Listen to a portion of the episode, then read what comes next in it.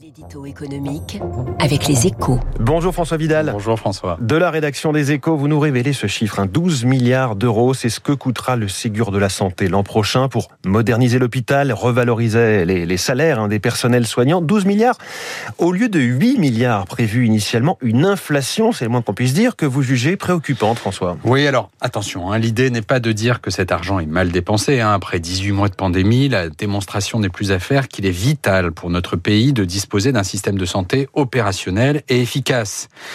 Et cela passe forcément par un effort colossal de remise à niveau pour compenser des, années de gestion à la petite semaine et de coups de rabot budgétaires.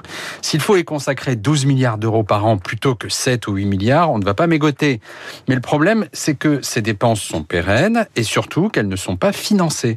Elles vont donc peser durablement sur les finances de l'État.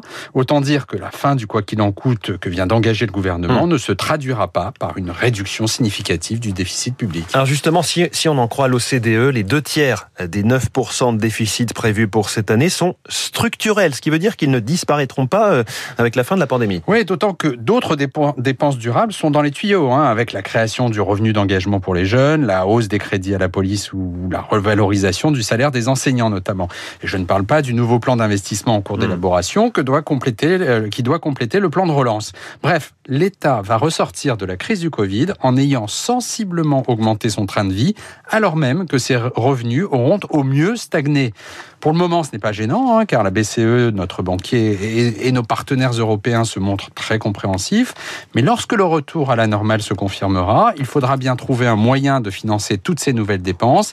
Ce sera l'un des grands chantiers du prochain quinquennat. Et si l'on veut qu'il ne rime pas avec rigueur, il devra forcément passer par une réforme en profondeur de l'État et de notre modèle social deux priorités trop longtemps différées. Et c'est à la une de votre journal Les Échos ce matin. Budget de l'hôpital, un effort historique. Merci François Vidal et à demain. Radio Classique.